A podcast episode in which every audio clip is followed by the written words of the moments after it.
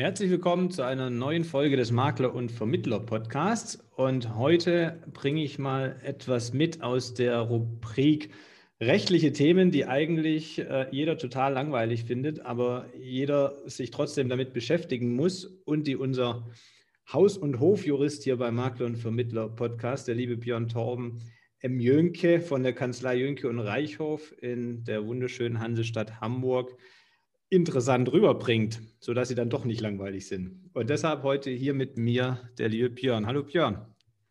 Hallo Nico, grüß dich. Schönen Dank für die nette Anmoderation. Ich freue mich ja immer über eine Einladung aus eurem äh, Vermittler- und Podcast-Hause und auch natürlich auch, dass es wieder spannende Rechtsthemen gibt, äh, die wir beide besprechen können. Ähm, von daher freue ich mich äh, ganz besonders auf das heutige Thema, um das es gehen wird. Genau, weil wir haben ja gesprochen neulich, es gibt doch immer wieder so kleine Änderungen, die jeder äh, Unternehmer und besonders natürlich jeder Makler und Vermittler äh, wissen sollte. Und da war ein, ein Thema die notwendige Änderung beim Impressum auf jeder Website durch die Ablösung des Rundfunkstaatsvertrags durch den Medienstaatsvertrag am 7.11. letzten Jahres. Und da habe ich gelernt, äh, muss man diesen Satz äh, verantwortlich gemäß 55 Absatz 2 Rundfunkstaatsvertrag ersetzen durch verantwortlich im Sinne des Paragraphen 18 Absatz 2 Medienstaatsvertrag und die zuständige natürliche Person mit Namen und Anschrift ändern. Das war äh, eine Änderung. Die habe ich die so richtig zusammengefasst? Genau, genau. Hast du schon eigentlich ziemlich konkret zusammengefasst, auch mit äh, ja, unserer Empfehlung, wie man das denn äh, zu ändern hat. Ähm, der Hintergrund sind natürlich ähm, eigentlich immer die äh, ähm, Änderungen des Gesetzgebers, die jedes Jahr stattfinden, auf äh, jedweder Höhe. Ob wir es jetzt hier so ähm, diese Bundesländerverträge haben, Staatsverträge, Medienstaatsverträge, die natürlich dann wieder Auswirkungen haben auf die ja, Impressen der Webseiten, dabei auch völlig unabhängig, ob wir jetzt über die Vermittlerbranche reden oder über andere Branche. Jeder, der quasi journalistisch redaktionelle Inhalte bietet, muss halt diese Änderung vornehmen. Eine Frage, die dabei auch immer aufkommt, wo wir gerade bei dem Thema sind, ähm, betrifft das denn jetzt auch die Vermittlerseite konkret? Also betrifft das jetzt deine Seite als Makler, so wie du dich im Internet darstellst? Ähm, da kann man natürlich als äh, Anwalt immer sagen, ja, es kommt drauf an, ähm, wie alle das immer gern hören und hören wollen. Das ja. ist auch in der Tat so man muss sich natürlich fragen, bietest du jetzt mit deiner Seite oder der Vermittler mit seiner Webseite überhaupt journalistisch-redaktionelle Inhalte an? Das ist erstmal die Kernfrage. Ähm, wenn man die beantwortet oder bejaht, dann zieht das ja erst diese Pflicht nach sich, da ähm, Inhalte zu ändern und anzubieten. Ähm, ich würde aber auch sagen, man liest ja auch immer natürlich auch viele Anwälte, die sagen, oh Gott, das betrifft den Vermittler nicht und viele sagen, es betrifft den Vermittler. Ich sage ganz klar, es kommt darauf an, nämlich wie stellst du dich dar? Hast du jetzt als Vermittler die reine digitale Visitenkarte im Netz mit äh, ich bin der und der, mich erreichst du so und so und wie auch immer? Mhm. Oder fängst du schon an, wirklich auch Inhalte dazu bieten. Sprich, du schreibst über Berufs- und Fähigkeitsversicherungen zum Beispiel oder über Sachgewerbeversicherung. Du erklärst, welche Tarife gibt es, wozu gibt es was, was könnte man bei gewissen Sparten empfehlen oder natürlich auch du, was viele jüngere Makler ja auch gerade mittlerweile viel machen, Blogs. Das heißt, du schaltest auch noch einen Blog auf deine Webseite, um die natürlich auch zu pushen im Netz. Ähm, aber dieses Bloggen sind natürlich journalistisch-redaktionelle Inhalte mhm. und äh, auch die ich sag mal, professionelle Nutzung sozialer Medien, ähm, wo du dich als äh, oder in denen du dich als Vermittler darstellst, zieht natürlich eine Impressumspflicht nach sich. Aber auch das fällt alles unter diese Änderungspflicht, weil wir über journalistisch-redaktionelle Inhalte sprechen. So dass natürlich diese Änderung in diesem Falle, wenn man sich selbst jetzt darunter subsumiert unter dem, was ich gesagt habe, nach sich zieht. Und deswegen völlig richtig, gab es hier die Änderung, äh, eine von vielen Änderungen ähm, im letzten Jahr, ähm, die natürlich umzusetzen sind. Genau.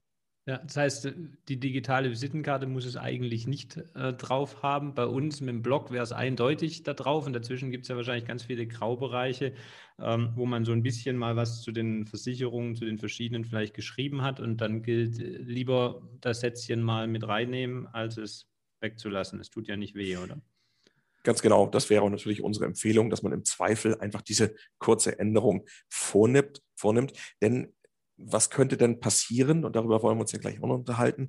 Natürlich Fehler im, in der Internetpräsenz, in der Außendarstellung, in der digitalen Außendarstellung können ja grundsätzlich immer auch Abmahnung nach sich ziehen. Denn ein, ein Dritter, ein Konkurrent kann natürlich diese Informationen überprüfen und zu dem Schluss kommen, Moment, der macht hier falsche Angaben, das Gesetz will es aber anders und mhm. deswegen mhm. verstößt er gegen das ähm, UWG, sodass grundsätzlich natürlich das auch Abmahnungen nach sich ziehen könnte, bewusst im Konjunktiv gesprochen. Genau.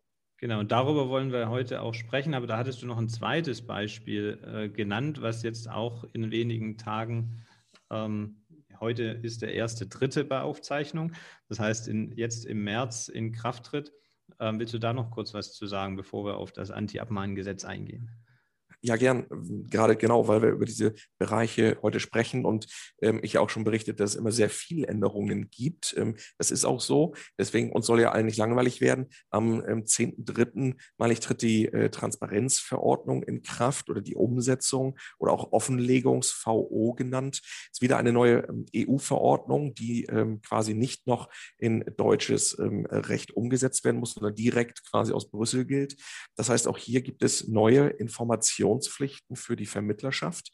Ähm, an dieser Stelle vielleicht ganz kurz nur, damit wir das der Vollständigkeit haben, zieht das auch wiederum Änderungen auf der Webseite nach sich, weil der Gesetzgeber möchte, dass man sich zum Thema Nachhaltigkeit auslässt. Also wird Nachhaltigkeit ähm, äh, quasi in der Beratung mit ein, aufgenommen, irgendwie beeinflusst? Wie geht man damit um? Ähm, empfiehlt man Nachhaltigkeitsprodukte oder auch wiederum nicht? Ähm, das alles sind quasi Wünsche des Gesetzgebers, die man mit umsetzen sollte. Und deswegen müssen alle, die 34D quasi sind und ähm, ja, Anlageprodukte beraten, das heißt auch im Policenmantel, äh, Riester, Rürup, äh, ähm, betriebliche Altersversorgung, Altersversorgung, ähm, Änderungen vornehmen und natürlich auch die 34Fler. Ne? Das heißt, es betrifft schon mal einen, einen sehr großen ähm, Bereich der Vermittlerschaft. Die Ausnahme aber davon ist, um das der Vollständigkeit aber auch zu erwähnen, ähm, wenn ich Kleinstvermittler bin. Kleinstvermittler im Sinne der Transparenzverordnung ist derjenige, der unter drei Mitarbeiter beschäftigt. Das heißt, auch viele Vermittler, die in der Branche ja meist Kleinstvermittler auch sind, sind davon natürlich ausgenommen. Aber die, die über drei haben, müssen diese Pflicht umsetzen. Und das heißt, ab 10.3. muss man auf der Webseite, ob nun im Impressum oder in der eigenen Rubrik, man muss darüber informieren, wie man mit dem Thema Nachhaltigkeit umgeht. Und weil wir ja bei dem Thema heute auch Abmahnungen sind, auch das sind natürlich Dinge, die ein Dritter von außen sehen kann, ob man das gemacht hat, ob man das fristgerecht umgesetzt hat. Und wenn man das nicht hat, könnte das auch natürlich wieder Abmahnungen nach sich ziehen. Deswegen danach mal der Hinweis, da läuft jetzt hier bald die Frist ab, das bitte alle mit umsetzen.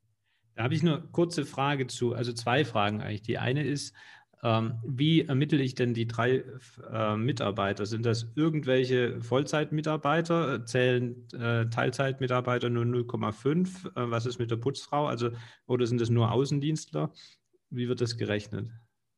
Ja, also in der Regel sagt man ja, dass ähm, quasi ähm, Mitarbeiter nicht zwingend sozialversicherungspflichtig Angestellte sein müssten, sondern die quasi, die im Betrieb mitarbeiten. Ne? Das sind dann auch natürlich Handelsvertreter, die man vielleicht einsetzt, ne? also die mhm. quasi im Bereich der Nachhaltigkeit unterwegs sind. Aber da zählt natürlich auch ähm, Bürokräfte dazu, jetzt nicht zwingend die Putzfrau. Ne? Deswegen kommt es so ein bisschen darauf an, was habe ich so an, ähm, an, an Mitarbeitern. Aber so in der Regel wird man das definieren müssen. Und die Teilzeitkraft, wenn ich jetzt zweimal 50 Prozent habe, ist es ein Mitarbeiter oder zwei Mitarbeiter? So würde man das im Arbeitsrecht verstehen und so würde ich das hier auch umsetzen. Das ist natürlich keine Vollzeitkraft, ähm, aber ähm, so ungefähr würde ich das hier genauso ansetzen. Das heißt aber im Zweifel auch hier Zweifelsregelung. Ne? Wenn ich irgendwie mir nicht sicher bin und genau auf der Schnittstelle ähm, balanciere, sollte ich mich im Zweifel denn zu diesem Thema Nachhaltigkeit äußern. Klammer auf, äh, man kann ja auch sich dazu äußern, dass das Thema Nachhaltigkeit kein Thema ist ne? und man damit ja. Äh, quasi gar nicht in die Beratung geht. Man muss nur dazu was sagen, denn Hintergrund ist natürlich immer ähm, seitens der EU oder auch des deutschen Gesetzgebers immer Verbraucherschutz, Verbraucherschutz, Verbraucherschutz, was ja auch richtig ist. Nur bedeutet das für uns in der Branche natürlich, für die Vermittlerschaft wieder Pflichten, Informationspflichten, Änderungspflichten und so weiter. Und das ist wieder ein Teilbereich, wenn wir gerade darüber sprechen, was ändert sich alles oder was hat sich geändert. Da wird uns nicht langweilig. Und das war ich der zweite Punkt, keine Frage, sondern der Hinweis von meiner Seite. Aus unternehmerischer Sicht würde ich auch als, wenn ich unter die Kleinstvermittlerrichtlinie fallen würde, trotzdem was auf meine Website zum Thema Nachhaltigkeit schreiben, aus Marketinggründen, dass man sieht, ich habe mich damit beschäftigt, ob ich es draufschreibe, ich äh, berücksichtige es nicht oder ich berücksichtige es, sei ja mal dahingestellt. Ähm, aber es einfach äh, nicht äh, zu, zu behandeln, nur weil ich jetzt nur einen Mitarbeiter habe, würde ich jetzt aus Marketinggründen nicht machen. Nee, bin ich, bin ich bei dir. Guter Hinweis, äh, guter vertrieblicher Hinweis. Das kann man natürlich auch wiederum aufbauen, ne? mit, mit Unterseiten, Webseiten, das Thema so ein bisschen befeuern und damit natürlich auch die Anlage selbst befeuern. Ne? Also ob jetzt im Policenmantel oder ähm, wie auch immer, da kann man natürlich ein Thema draus bauen. Also es macht ja. natürlich vertrieblich absolut Sinn. Klar, bin ich bei dir. Wird ja sehr viel nachgefragt. Genau, aber jetzt äh, haben wir da eben so zwei Themen, wo man jetzt, äh, wo man jetzt vielleicht ja auch von einem ähm, jemandem abgemahnt werden könnte. Da wäre die erste Frage mal ganz allgemein, wer kann mich eigentlich abmahnen? Das kann eigentlich nur ein direkter Wettbewerber. Ne? Richtig, richtig. Ähm, vielleicht vorab ähm, erinnere ich mich noch an eine Podcast-Folge mit euch, mit deinem ähm, Kollegen Thorsten. Das ist auch schon ein bisschen her.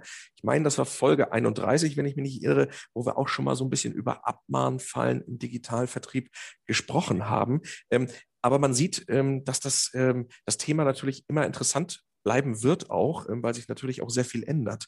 Ich habe mir dazu auch nochmal so ein paar Stichwörter notiert, worüber wir auch gesprochen haben, weil das passt heute wunderbar mit rein, weil wir das quasi ergänzen können mit, dieser Podcast-Folge. Mhm. Ähm, wir haben natürlich ähm, im, im Abmahnbereich immer sehr viele Probleme ähm, ja, mit der Webseitengestaltung des Vermittlers. Ähm, das heißt, was schreibt er sich alles auf die Webseite? Wie, wie, wie äußert er sich? Ähm, wie beschreibt er sein Geschäftsmodell, um das mal konkret zu benennen? Und so, auch so Stichwort Honorarberatung. Da weiß ich, habe ich damals noch in der Podcast-Folge auch mit, mit Thorsten drüber gesprochen. Das heißt, gern nochmal die Folge anhören. Das bleibt immer, immer aktuell. Ähm, oder auch natürlich die, die, die Problematik ähm, bei, bei Versicherungsmaklern kann ich mich unabhängig nennen. Ähm, oder auch jetzt letztes, vorletztes Jahr Datenschutzgrundverordnung. Ähm, was ist dadurch gekommen? Und da hatten wir sehr viel, sehr viel Abmahnungen auf dem Tisch. Deswegen ähm, freue ich mich natürlich auch, wenn man mal entgegengesetzt berichten kann. Nämlich, was hat man denn mal aus Gesetzesänderungen? Bringt das irgendwelche Neuerungen, ähm, die vielleicht auch für die Vermittler mal endlich gut sind ne? und man nicht immer sagen muss, oh, Achtung, Abmahnung, Achtung, alles wird teuer, alles ist schlecht. Ähm, nein, der Gesetzgeber hat sich durchaus da mal Gedanken mit äh, dazu gemacht und hat ähm, sich beschlossen, das Anti-Abmahngesetz ähm, dann zu verabschieden. Und es ist auch letztes Jahr am 2.12.2020 in Kraft getreten. Ähm, du hast jetzt ähm, schon mal eine Änderung angesprochen, nämlich auch die Frage der Mitbewerbereigenschaft. Wer kann mich eigentlich abmahnen, war konkret deine Frage. Mhm. Und ähm, um darauf direkt einzugehen, grundsätzlich war das Mitbewerberverhältnis bzw. das konkrete Wettbewerbsverhältnis sehr, sehr weit gefasst. Also Gerichte haben es zwar genannt, es muss ein konkretes Wettbewerbsverhältnis vorliegen, haben das aber innerhalb dieser eng gezogenen, dieses eng gezogenen Wordings wiederum sehr weit gefasst. Also da war es echt so, ähm, da konnte so ein Versicherer einfach einen Vermittler abmahnen ohne dass man jetzt mal gucken musste, was hat denn der jeweilige Versicherer überhaupt für Produkte und Dienstleistungen angeboten und auch der, äh, der Vermittler selbst. Ne? Das heißt, da waren alle irgendwie im Wettbewerb. Und jetzt tritt ähm, die äh, Mitbewerber oder die ändert sich die Mitbewerbereigenschaft und damit auch die Klagebefugnis ähm, nach dem neuen Anti-Abmahngesetz. Zwar tritt jetzt diese Mitbewerbereigenschaft erst am 1.12.2021 in Kraft. Ähm, das ist aber nur die einzige Änderung, die jetzt erst noch in Kraft treten wird, aber sie kommt ja damit dann auch. Ähm, und zwar wird das Wettbewerbsverhältnis so ein bisschen enger gezogen. Also dieses konkrete Wettbewerbsverhältnis wird nochmal enger bezogen. Ähm, und man sagt quasi, dass man Waren und Dienstleistungen ähm, in nicht unerheblichem Maße und nicht nur gelegentlich vertreiben darf. Das heißt, ähm, die Frage wird sein, ob zum Beispiel ein allgemeiner Versicherer einen allgemeinen Vermittler abmahnen dürfte oder umgekehrt, ähm, sondern man sagen muss, wie sind die, denn die konkreten Dienstleistungen, die angeboten werden? Sagen wir mal, ein KV-Vermittler mahnt jetzt einen KV-Vermittler ab, also ein KV-Versicherer, einen KV-Vermittler. So, ähm, mhm. da kann man schon sagen, okay, das, das könnte vielleicht funktionieren, aber alles andere könnte vielleicht sogar schwierig werden. Wir müssen natürlich abwarten, wie die Gerichte dann in der Praxis das neue UWG umsetzen werden. Aber zumindest ist schon mal zu insistieren, dass dieses Wettbewerbsverhältnis schon wieder ein bisschen enger gezogen wird. Das grenzt aber wiederum diese, ja, ich mal, willkürlichen Abmahnverhältnisse, die man natürlich so versucht zu produzieren, ähm, wieder aus. Und das bringt natürlich eine gute Neuerung für den Vermittler. Ich glaube, der Hintergrund war da vor allen Dingen diese Abmahnvereine quasi, diese Berufsabmahnung ein bisschen einzugrenzen, oder? Genau, das ist, das war ein Nebeneffekt des Ganzen, dass natürlich auch die ähm, ein bisschen deutlicher eingegrenzt werden, also deren Handlungsbereich eingegrenzt wird. Aber ich fasse noch ein bisschen allgemeiner.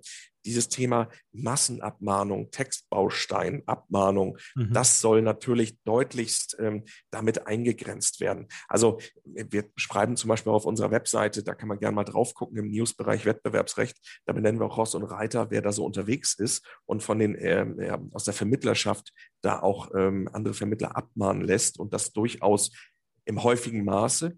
Ähm, aber diese ganzen Massengeschichten, die will man nicht mehr haben, wo man wirklich schon sagt, ähm, na hier ist die Abmahnung darauf gerichtet, äh, Gebühren zu produzieren und äh, dient jetzt nicht nur dem Erhalt des Wettbewerbs ja, oder Wiederherstellung des, des Wettbewerbs, sondern ähm, hier liegt schon eine große Anzahl ähm, äh, von Verstößen gegen dieselbe Rechtsvorschrift vor oder ähm, dass quasi diese, Ab diese Abmahnangelegenheit wirklich schon außer Verhältnis zu der eigentlichen Geschäftstätigkeit steht, also quasi überwiegt. Das sind ja so Annahmen, wo man sagt, ja, da geht es nur noch um Massen, ja. Ähm, das will man alles, alles nicht mehr haben. Oder auch überhöhte Gegenstandswerte ist ein Indiz für rechtsmissbräuchliche Abmahnungen oder erhöhte Vertragsstrafen, die gefordert werden, wo man denkt, wo kommen die denn bitte her? Ähm, das ähm, ist quasi auch ein Indiz für Rechtsmissbräuchlichkeit der Abmahnung. Und ähm, das sind alles Sachen, die will der Gesetzgeber nicht mehr und auch völlig zu Recht. Es gibt natürlich ein paar juristische Probleme im Nachgang, aber ähm, das ist ja gut, dass das nicht mehr so sein soll. Und das dient natürlich auch der Vermittlerschaft, hier vor, äh, ich sag mal, ungerechtfertigter Inanspruchnahme geschützt zu werden. Genau. Mhm. Das heißt, wenn ich eine Abmahnung ins Haus bekommen würde, muss ich oder kann ich jetzt erstmal prüfen, ob die überhaupt in, nicht nur inhaltlich äh, gerechtfertigt ist, sondern auch in der Höhe, was da verlangt wird von mir und ähm, ob es konkret genug ist und ob der im direkten Wettbewerb zu mir steht und ansonsten ähm, ja, tangiert mich das eigentlich dann gar nicht mehr. Ähm, genau, also äh, sehr guter Gedanke, dazu, vielleicht zwei Sachen dazu. Also natürlich kann der Vermittler selbst schon mal am besten die Erstprüfung vornehmen, ob er überhaupt ein konkreter Mitbewerber ist. Ganz klar, jeder kennt seine, seine, seine Branche, seine Produkte, seine Dienstleistungen, die er anbietet. Das kann natürlich der, der Abgemahnte selbst am besten. Aber jetzt schon zu der Erkenntnis oder rechtlichen Erkenntnis zu gelangen, die Abmahnung ist offensichtlich rechtsmissbräuchlich, davor würde ich warnen. Ne? Also ja. da würde ich immer im Zweifel den Anwalt des Vertrauens aufsuchen und mal sagen, guck dir das mal an, ist das alles so richtig? Ne? Das, würde, das würde ich immer raten. Äh, Klammer auf, auch ein Erstgespräch ist auch kostenlos, also gerade auch bei uns, Mittelschaft, ähm, dass man hier kurz mal anrufen kann. Aber ich würde davor warnen, das jetzt ad acta zu legen, ohne jetzt die Fristen ne, äh, zu wahren. Denn da kann natürlich die, die Kostenlawine durchaus ausrollen. Aber ein, ein, eine weitere Neuerung, die man nicht unerwähnt lassen sollte, ist, dass der Gesetzgeber dem Abgemahnten jetzt auch Gegenansprüche an die Hand gibt. Das war vorher nicht so oder nur über Umwege zu erreichen. Das heißt, du wirst jetzt abgemahnt und meinetwegen auch entweder rechtsmissbräuchlich oder ungerechtfertigt. Das sind ja zwei Unterschiede, rechtsmissbräuchlich, ne? also Massenabmahnung oder ungerechtfertigt. Ähm, wenn vielleicht einfach an diesem Fall nichts dran ist, der dir vorgeworfen wird, mhm. dann hast du selbstverständlich sowieso das Recht, dir einen Anwalt zu nehmen, aber der kostet dich ja auch Geld. Mhm. Und ähm, diese Kosten für den Anwalt, sprich diese Verteidigungskosten, die kannst du jetzt auch gegenüber dem Abmahner, wenn wir über eine ungerechtfertigte Abmahnung sprechen, ähm, quasi dann hier in Rechnung stellen, Anführungszeichen. Das heißt, das UWG gibt jetzt dem Abgemahnten auch wiederum Gegenansprüche an die Hand, das war vorher nicht so, beziehungsweise nicht, äh, nicht äh, wortwörtlich so. Man konnte über, über den Eingriff in den eingerichteten, eingerichteten ausgeübten Gewerbebetrieb gehen, aber das sind ähm, andere Sphären, ne, wo man wirklich bei Rechtsmissbräuchlichkeit das erst machen konnte. Aber jetzt steht es im Gesetz drin, dass man als Abgemahnter auch Ansprüche hat. Und das finde ich natürlich ganz gut. Das ist natürlich immer eine Wertung des Einzelfalles. Aber ich habe schon Abmahnungen gelesen, die weder den Einzelfall erfassen, noch die genauen Verstöße aufzeigen, die unser Vermittler gemacht haben soll, wo man sagt, naja, die könnte auch an Lieschen Müller gerichtet sein, die Abmahnung, würde keinen Unterschied machen. Ne? Und dafür jetzt 2000 Euro Anwaltskosten zu verlangen, das geht gar nicht. Ne? Und das hat der Gesetzgeber gesehen und das entsprechend nun auch ins Gesetz gegossen. Das ist natürlich, ist natürlich wunderbar. Und ähm, wenn wir über weitere Neuerungen reden, und das ist fast, muss ich sagen, so mein persönlicher Höhepunkt in dieser Gesetzesänderung, weil wir A, dadurch sogar weniger Arbeit bekommen, was in diesem Falle sogar gut ist, und die Vermittler so ein bisschen geschützt werden. Ähm, es darf kein Aufwendungsersatz, Klammer auf, das sind die Abmahnkosten des Abmahners, Klammer zu, mehr verlangt werden bei Verstößen, im zum Beispiel elektronischen Geschäftsverkehr. Das ist also alles, was ich über Shops äh, so auf Webseiten habe. Wenn so ein Shop kein Widerrufsrecht oder ein falsches gibt ähm, oder meinetwegen die ganzen vorvertraglichen Informationspflichten, EGBGB, wie kommt der Vertrag zustande und so weiter. Das sind ja alles Probleme im elektronischen Geschäftsverkehr, die keinen Aufwendungsersatz mehr nach sich ziehen sollen. Und ähm, jetzt kommt das Coole, gesetzliche Informations- und Kennzeichnungspflichten die sollen auch darunter fassen, dass dafür kein Aufwendungsersatz mehr verlangt werden kann. Also nochmal genau, natürlich kann man das abmahnen, aber man kann keine Abmahnkosten mehr dafür verlangen. Klammer auf, wer macht das dann noch, Klammer zu. Mhm. Ne? Ähm, mhm. Aber darunter fallen meines Erachtens nach auch die ganzen Maklerpflichten oder Vermittlerpflichten, um es allgemeiner zu halten, sprich Erstinformationspflichten. Du hast jetzt äh, nicht mitbekommen, dass von der DIHK wiederum die äh, Telefonnummer geändert wurde. Ne, das hatten wir schon mal vor ein paar Jahren. Das hat eine Abmahnung nach sich gezogen, weil aus der 5, ich meine, eine 6 geworden ist bei der 0180-Nummer und so weiter. Ähm, das soll auch darunter fallen. Und ähm, weil es ja auch im elektronischen Geschäftsverkehr ist, in den Telemedien, und eine Informationspflicht ist. Und wenn mhm. die falsch ist, würde ich sagen, dass auch da im Prinzip keine Abmahnkosten mehr für verlangt werden können. Und das geht noch weiter. Datenschutzgrundverordnung, das heißt zum Beispiel jetzt eure Datenschutzerklärung, wenn da irgendwie ein Fehler drin ist, du hast irgendwas falsch vom Wording her abgeschrieben irgendwo, hast dem Verbraucher ein falsches Recht mitgeteilt oder wie auch immer. Diese kleinen Fehler, sag ich mal, sollen auch darunter fallen. Mhm. Ähm, und auch Bundesdatenschutzgesetz, wenn man da was, das sind ja häufige Fehler, ne, die man so machen kann. Datenschutzerklärung falsch, Impressum falsch, Erstinformation falsch. Das sind so auch die klassischen kleinen rechtlichen Probleme, die sehr häufig abgemahnt wurden. Auch das will der Gesetzgeber nicht mehr haben. Das heißt, wenn über, also unter 250 Mitarbeiter beschäftigt sind, dann fällt man genau in diesen Ausnahmebereich, wofür im Ergebnis zwar eine Abmahnung möglich, aber keine Kosten mehr verlangt werden können. Mhm. Und natürlich, äh, wenn da weder Anwalt noch Mandant dran verdient, wer mahnt denn noch ab? Ne? Das ist natürlich witzlos, dann sagst du, okay, ich ändere die Nummer, äh, Dankeschön für den Hinweis, das war's. Ähm, aber ähm, das ist natürlich eine tolle Änderung, weil diese ganzen kleinen Abmahnungen damit vom Tisch sind und damit gar nicht erstmal erst zur Massenabmahnung werden können. Das ist auch noch eine klasse Änderung. Für, für die Kleinigkeiten finde ich das auch hervorragend, vor allen Dingen, weil so sollte es ja no, normal laufen. Hey, du da hast du einen Tippfehler in deiner Nummer, korrigier die mal und dann wird es gemacht und ist gut.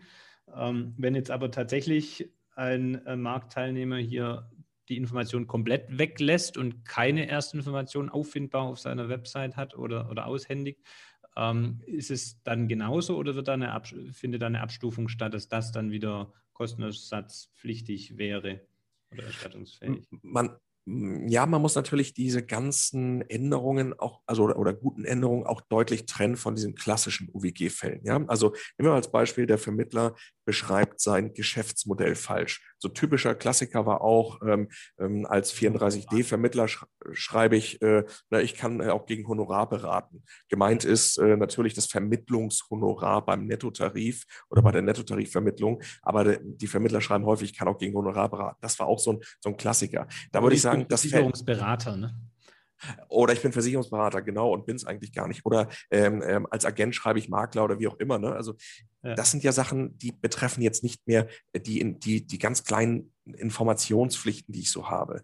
Da würde ich schon sagen, hier geht es wirklich um Geschäftsmodellbeschreibung, der, was, was unlauter ist natürlich. Ne? Und ähm, das denke ich mal, also das wird nicht äh, genau unter diese Ausnahmenbereiche ähm, fallen, sodass hier natürlich normal abgemahnt werden kann. Mhm. Aber auch zu diesen Abmahnungen gibt es noch zwei Änderungen, die vielleicht jetzt, sag ich mal, bedingt gut sind äh, für die Vermittlerschaft, aber ähm, Stichwort Vertragsstrafen. Wenn abgemahnt wird, ob nun kleine oder große Abmahnungen, wie auch immer man das nennt, ähm, dann werden ja meist hohe Vertragsstrafen da reingeschrieben. Ne, für den Fall der Zuwiderhandlung zahlst du mir 10.000 Euro oder 5.000 oder wie auch immer.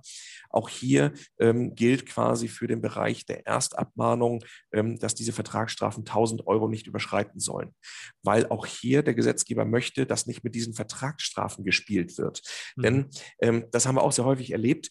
Manchmal ist Ziel einer Abmahnung gar nicht, ähm, dass man hierfür Gebühren bekommt ähm, oder für den Anwalt die Gebühren bekommt, sondern dass man den anderen in eine Vertragsstrafenerklärung bringen möchte. Das ist meist eine Klausel im Unterlassungsvertrag. Bei Zuwiderhandlung zahle ich 5.001 Euro oder so weiter. Ähm, Das ist das Ziel. Und dann möchte man danach die Verstöße geltend machen. Und dann klackert natürlich die, ähm, die, das, das Honorar, ne? ähm, mhm. beziehungsweise die Vertragsstrafen. Das will der Gesetzgeber unterbinden, indem er gleich bei der Abmahnung ansetzt und sagt, es dürfen die Vertragsstrafen gar nicht so hoch reingeschrieben werden. Und das gilt auch hier für unter 100 Mitarbeiter, darf quasi im Erstabmahnungsbereich die Vertragsstrafe 1000 Euro nicht überschreiten. Es gibt hier ähm, äh, quasi auch den sogenannten Hamburger Brauch, den ich immer empfehlen würde, ne, wo man sagt, okay, die Vertragsstrafe, die irgendwann mal geltend gemacht wird, wird, wird in das Ermessen des Gläubigers gestellt und im Zweifel vom zuständigen Gericht überprüft. So macht man es eigentlich ordentlich, da legt man sich nicht fest und guckt im Einzelfall, liegt A, eine, ein, ein Verstoß gegen den Vertrag vor und B, wie hoch soll der Verstoß bewertet werden. Ne? Aber das ist auch hier natürlich eine gute Änderung, ähm, dass die Vertragsstrafen nicht mehr so hoch ausfallen dürfen. Und ähm, das kommt noch hinzu, das ist allerdings auch eher so eine juristisch-taktische ähm, Geschichte. Der fliegende Gerichtsstand wurde abgeschafft für ähm, Problematiken aus dem elektronischen Geschäftsverkehr. Muss das heißt, noch erläutern, was das ist, der fliegende Gerichtsstand. Ja, okay. Ähm, fliegender Gerichtsstand bedeutet folgendes: Du hast jetzt eine Webseite und schreibst dort, ich bin Versicherungsberater, bist es aber nicht zum Beispiel. Mhm. Ähm, nun machst du das nur auf deiner Webseite und der Clou dabei ist, es kann ja bundesweit diese Webseiteninformation abgerufen werden, ja. ob in Flensburg oder in Bayern, völlig wurscht. Ähm, damit ist im Ergebnis damalig jedes Gericht in Deutschland zuständig gewesen. Wenn ich jetzt weiß, ähm, oh, ich kriege immer super Urteile am Landgericht Köln oder meinetwegen Landgericht Berlin, dann mahne ich dich ab. Und wenn du die Unterlassung nicht abgibst, dann gehe ich ans Landgericht Köln oder beispielsweise Berlin, weil ich weiß, die, meine Fälle winken die da immer gut durch. Mhm. Jedes Gericht war zuständig. Und das hat natürlich auch Folgeprobleme, denn ich sage mal, in der Tat, so die, die ähm, äh, UWG-affinen Gerichte, die hat natürlich massiv Akten äh, zu bearbeiten, weil viele Anwälte dann zu diesen Gerichten gegangen sind, weil man sich das aussuchen konnte. Das nannte sich fliegender Gerichtsstand. Und ähm, der ist jetzt abgeschafft worden für ähm, Zuwiderhandlungen im elektronischen Geschäftsverkehr und oder Telemedien. Ähm, und ich muss jetzt das Gericht anrufen, was quasi in deinem, wenn du der Abgemahnte bist, in deinem Bezirk liegt, also welches Gericht dann für dich zuständig ist. Das sind die normalen ähm, gesetzlichen Zuständigkeiten, gerichtlichen Zuständigkeiten. Nur im UWG galt das halt die Besonderheit, dass wir einen fliegenden Gerichtsstand hatten. Und der wurde auch abgeschafft. Aber das ist natürlich immer eine Hürde mehr, äh, wenn ich weiß, oh, ich muss jetzt, meinetwegen das Landgericht Flensburg oder München, das sind aber schon Entfernungen, da kommen Reisekosten und so weiter. Das erhöht ja alles, den ganzen mhm. Wert des Verfahrens.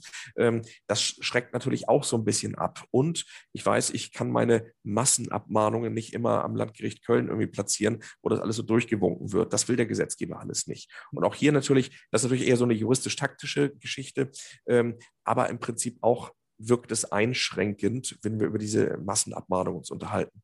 Das waren auch so im Prinzip die, ja, bitte? In der Kombination ja mit dem vorhin von dir beschriebenen, ich sag mal, Bumerang, ähm, dass wenn ich jetzt eine Abmahnung ähm, jemandem zusende und ähm, der hält ihn für nicht korrekt und seine äh, entstehenden Kosten dann wiederum mir in Rechnung stellt, ähm, habe ich ja doppelt das Risiko als Abmahnender, dass der Schuss ja. nach hinten losgehen kann.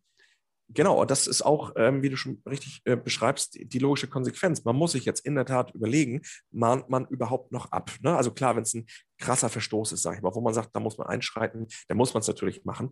Aber die Voraussetzungen oder die Anforderungen einer Abmahnung an sich sind damit ja deutlichst gestiegen. Und äh, ich muss ja nicht nur an die Form der Abmahnung denken und genau alles beschreiben, ich muss an die Vertragsstrafen denken, wo mache ich die Ansprüche geltend, in welcher Höhe mache ich sie geltend, wer ist mein Gegner, wie, wie viele Mitarbeiter hat der vielleicht, ja, weil wir ja auch da Einschränkungen haben, Klammer auf, das weiß man ja auch nicht immer, wie viele Mitarbeiter der hat. Aber ich muss mir schon sehr, sehr doll Gedanken machen. Das ist der Wunsch des Gesetzgebers und das ist auch gut so. Ne? Also wir sind als, als Maklerkanzlei ja immer auf Seite des, des Maklers äh, und verteidigen an dieser Stelle. Deswegen sehen wir auch das Gesetz natürlich für uns gut. Wäre ich jetzt der böse Abmahner, der hier Massenabmahnung vom Tisch ähm, rollt, dann ist es natürlich alles doof, was jetzt hier geschehen ist. Aber wir sehen das natürlich als positive Änderung, ausnahmsweise mal positive Änderung, die in der Vermittlerbranche natürlich dazu führt, dass bestenfalls möglicherweise weniger Abmahnungen mal so aufkommen. Ne? Wir haben natürlich Da haben wir sehr viel zu tun und es macht natürlich auch Spaß, die Vermittler zu vertreten. Aber für die Vermittler macht es wenig Spaß, sich jetzt äh, meinetwegen um irgendwelche Sätze oder einzelne Wörter auf der Webseite vor den Land- oder Oberlandesgerichten zu streiten mit einer hohen Kostenwelle, ähm, die gar nicht mal um das eigentliche Business des Maklers sich drehen. Ne? Weil ihr habt ja ein anderes Daily Business, als euch um eure Webseite zu kümmern, ähm, sondern ihr sollt beraten und vermitteln. Das ist euer Business. Wenn da natürlich Fehler entstehen, klar, denn da muss man drüber sprechen. Aber wir reden jetzt über Webseiteninhalte. Ne? Also ähm, von daher eine, eine absolut positive Änderung. Mhm. Also, Entschuldigung, für das Thema, ich, ich bin der Vermittler und ich soll abgemahnt werden, sehe ich das auf jeden Fall sehr positiv. Ähm, wenn ich mir jetzt den Fall andersrum vorstelle, und da hatte ich mal eine Situation, wo auch ein Kunde von mir angegangen wurde von irgendeinem völlig unabhängigen Institut, was natürlich nur mal ganz neutral die Krankenversicherung äh, äh, prüfen wollte und so weiter. Und wir kennen die Gauner. Ähm, und dann habe ich mir auch die Website angeschaut und da hat vorne und hinten nichts gestimmt. Ähm, so dass es eigentlich so ein klassischer Fall gewesen wäre, den abzumahnen. Ich habe dann davon äh, trotzdem Abstand genommen, aber das würde ja jetzt erst recht nochmal äh, gelten, dass man da dann eigentlich gar keine Handhabe mehr wirklich hat, Abgesehen davon, dass die dann sowieso morgen weg werden und übermorgen woanders unter anderem Namen wieder aufpoppen.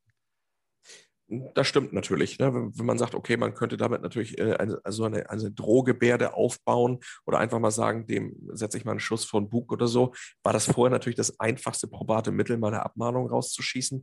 Ähm, aber das ist einfach, einfach nicht mehr gewollt. Und das ist auch gut so, weil das natürlich eine Entwicklung war, ähm, nicht nur in dieser Branche, das Gesetz gilt ja allgemein, ähm, überhaupt, dass diese Massenabmahnung oder ungerechtfertigten Abmahnungen, Textbausteindinger so äh, ja, massiv genutzt wurden, ähm, dass das schon äh, ja, dass der Gesetzgeber gezwungen war, hier einzuschreiten. Wir hatten das im Urheberrecht damals auch. Ähm, ähm, ähm, da war ich auch schon als Jurist tätig, wo wir damals noch diese ähm, ganzen ähm, Downloads hatten, ja, diese, diese Torrents und so weiter, wo irgendwann nach diesen Jahren der Massenabmahnung der Gesetzgeber auch gesagt hat, wir schränken jetzt mal qua Gesetz die Streitwerte für die Anwälte ein auf 1000 Euro. Ja, also wir, wir reduzieren die ganzen Streitwerte auf 1000 Euro für eine Erstabmahnung, was dann irgendwie Abmahnkosten 154 Euro waren, ähm, wo man auch gemerkt hat, ja, das hat dem Einhalt geboten, ne? diese, diese, diese, diese Download-Abmahnung. Ne? Ähm, ja.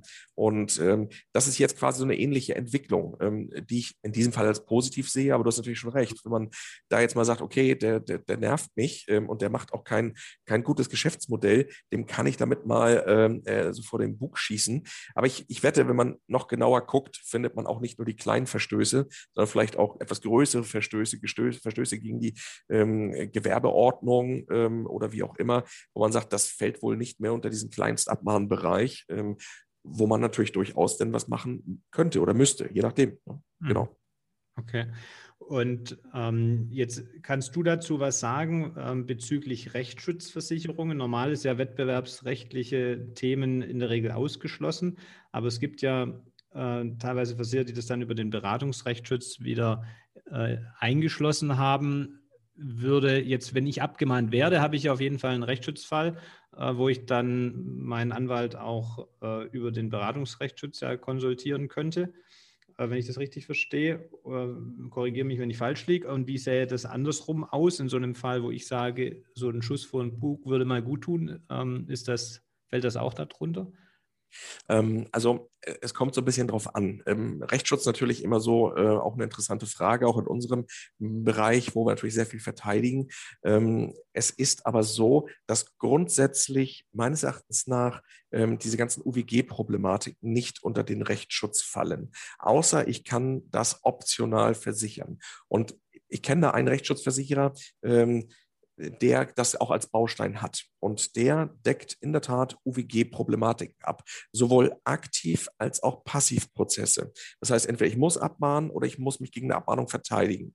Mhm. Und ich will jetzt keine Werbung machen, ne? bei den Produkten seid ihr ja als Vermittler auch näher dran als ich. Aber es gibt in der Tat einen, einen, einen Rechtsschutzversicherer, vielleicht gibt es auch mehrere, aber den habe ich sehr häufig auf dem Tisch, den ähm, auch die, die Vermittlerhäuser sehr häufig nehmen als eigenen Rechtsschutzversicherer. Und ähm, äh, da haben wir in der Tat sehr, sehr positive Erfahrungen, weil die ganzen Abmahnstrategien Rechtsstreitigkeiten über diesen Rechtsschutzversicherer abgewickelt werden. Der hat zwar eine Kostenhöchstdeckelung, meine ich, von 5000 Euro, aber das kriegt man in diese, diese äh, ich sag mal, ähm, Bereiche durchaus rein, weil die Streitigkeiten sind natürlich jetzt nicht vom Streitwert her sehr hoch, ähm, sind nur in der Masse natürlich immer, immer sehr hoch, aber mhm. nicht vom Einzelfall. Und ähm, der deckt das als Baustein direkt mit ab. Ansonsten würde ich sagen, ist das ähm, sogar ausgenommen teilweise. Also ähm, so Beratung, Abmahnung dürfte, wenn man nicht irgendwie eine gesonderte Erstberatung jetzt allgemein versichert hat, nicht unter den Rechtsschutz fallen. Ne? Also, aber von daher ähm, mit mit dieser Rechtsschutzversicherung haben wir sehr gute Erfahrung. Würde mir wünschen, dass das viele anbieten. Aber das ist natürlich immer eine Sache von Risikokalkulation und so weiter und so weiter. Ja, also, es sei denn, ich habe halt den Zugang über so einen allgemeinen Beratungsrechtsschutz nach dem Motto, Beratung ist immer mal versichert für eine Handvoll Stunden. Ähm, genau. Dann ließe es sich halt noch darüber decken. Ähm, genau. Hm? Die würde es, ich meine, wenn ich es richtig das Fazit ziehe, äh, ist, kann ich mich durch das Gesetz als Vermittler ein bisschen mehr zurücklehnen und brauche weniger Angst zu haben, dass ich jetzt wegen dem kleinen Zahlendreher gleich eine Abmahnung von irgendjemand bekomme. Würdest du trotzdem empfehlen, dass man seine Website ähm, juristisch regelmäßig überprüfen sollte? Oder wie wäre da aus Juristensicht das?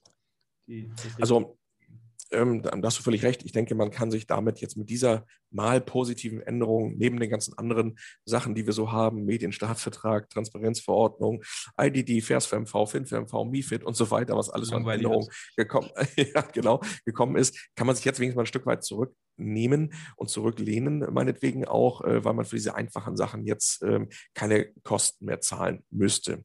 Ähm, aber natürlich dennoch, ähm, wie Gerichte das alles umsetzen und ob das nicht doch dann irgendwie irgendwann mal anders wird oder abmahnfähig bleibt ähm, im Vermittlerbereich, das sind jetzt ja auch nur Einschätzungen von uns auf, auf Basis eines Gesetzes, was jetzt in Kraft getreten ist, gibt keinen einzigen Praxisfall dazu, noch nicht, Stand heute.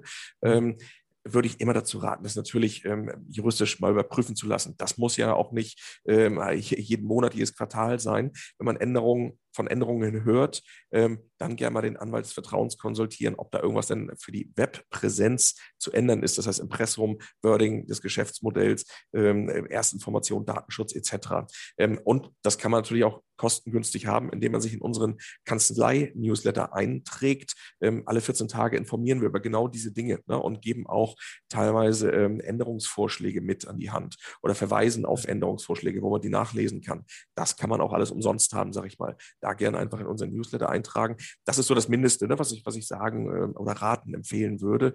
Ähm, man sollte sich natürlich immer so ein bisschen mit, äh, so ein bisschen auf Stand halten, was, was die ganzen Änderungen angeht. Das ist nun mal unsere Branche und da kommt man an gewissen Sachen nicht vorbei. Ähm, UWG ist natürlich jetzt unser Thema heute ein Sondergesetz, was nicht jeder, hoffentlich nicht jeden Vermittler betrifft überhaupt. Aber da haben wir ja dann heute auch mal ein Thema gewählt, was auch mal positive Änderungen nach sich zieht, die man ja dann auch mal gern verbreiten darf. Ja, wann hört man das schon mal von dem Jurist? Ne? genau. Aber deshalb äh, vielleicht Schluss äh, oder zum Schluss. Ähm, du sagst, mit eurem Newsletter bleibe ich für Änderungen auf dem Laufenden und das ist ja völlig kostenfrei, finde ich eine Top-Sache. Ähm, wenn ich jetzt aber sage, bisher habe ich mich damit noch wenig beschäftigt, ich habe eine existierende Website, würdet ihr das anbieten, dass man mal so einen äh, Webseitencheck macht und was für einen Umfang hat es? Also macht ihr sowas überhaupt? Ähm, das, das machen wir, das kann jeder natürlich im Einzelfall bei uns beauftragen, ist überhaupt kein Problem. Kommt natürlich so ein bisschen auch von der Zeit, den Zeitaufwand ähm, auf die Webseite an. Ne? Ich hab, wie, wie viele tausend Unterseiten habe ich? Ähm, ja. Aber ich sage mal so, die klassischen Standardsachen, ähm, Impressum, Datenschutz oder Erstinformation. Da sind wir natürlich ich sag mal, als Fachanwaltskanzlei ähm, schon drauf geschult, da den, den richtigen Blick in die richtige Wunde äh, zu bekommen oder den Finger in die richtige Wunde zu legen. Da kommen wir ziemlich schnell äh, drauf, um äh, mal eine Ersteinschätzung zu geben, wo Änderungen in, vonnöten sind sozusagen. Also von daher ist auch so, dass wir ähm, viele Agenturen ja auch betreuen, die Webseiten wiederum betreuen. Das heißt, auch die füttern wir mit Informationen, mhm. ähm, die quasi dann für die ganzen Vermittlerseiten die Informationen ähm, systemisch schon umsetzen. Das heißt, viele Vermittler brauchen auch gar nichts machen, weil die jede Änderung automatisch mit drin haben. Ne? Mhm. Aber ähm, Natürlich bieten wir Website-Checks an, da einfach mal sonst, wer Bedarf hat, anrufen und dann sprechen wir das mal durch, wie viel das alles so kosten mag. Ähm, da auch keine Angst natürlich vor unserem Erstgespräch, das ist immer umsonst. Man muss sich über Projekte mal unterhalten und dann sagen wir auch ehrlich, was für Zeit wir aufwenden müssen. Aber das bieten ja. wir gerne an, selbstverständlich. Nicht umsonst, aber kostenfrei, ne? Ja, genau.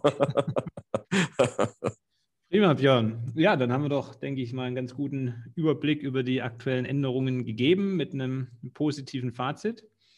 Ähm, Gibt es noch was abschließend aus juristischer Sicht, was du ergänzen möchtest, was wir noch vergessen haben? Oder machen wir den Sack zu? Ich glaube, wir können den Sack zumachen. Ich glaube, das waren jetzt schon wieder ordentlich Informationen. Ist ja auch schon wieder ein bisschen Zeit äh, dafür aufgewandt worden von uns. Aber das sind wichtige, wichtige Themen. Ne? Ich freue mich auch natürlich, dass man darüber spricht und ich hoffe, dass das auch fleißig gehört wird. Ähm, und ähm, wenn es neue Themen gibt, würde ich sagen, kommen wir wieder neu zusammen. Genau. Wer es jetzt gehört hat, der ist dran geblieben. Herzlichen Dank dafür, liebe Hörer. Und ähm, ja, wenn es Neues gibt, dann gibt es wieder eine rechtliche Folge aus der Kategorie, was keiner hören will, aber jeder hören sollte und der Björn unterhaltsam rüberbringt. ich sage dir herzlichen Dank, Björn, und äh, bis zum nächsten Mal. Danke auch, Nico. Bis bald. Tschüss. Ciao.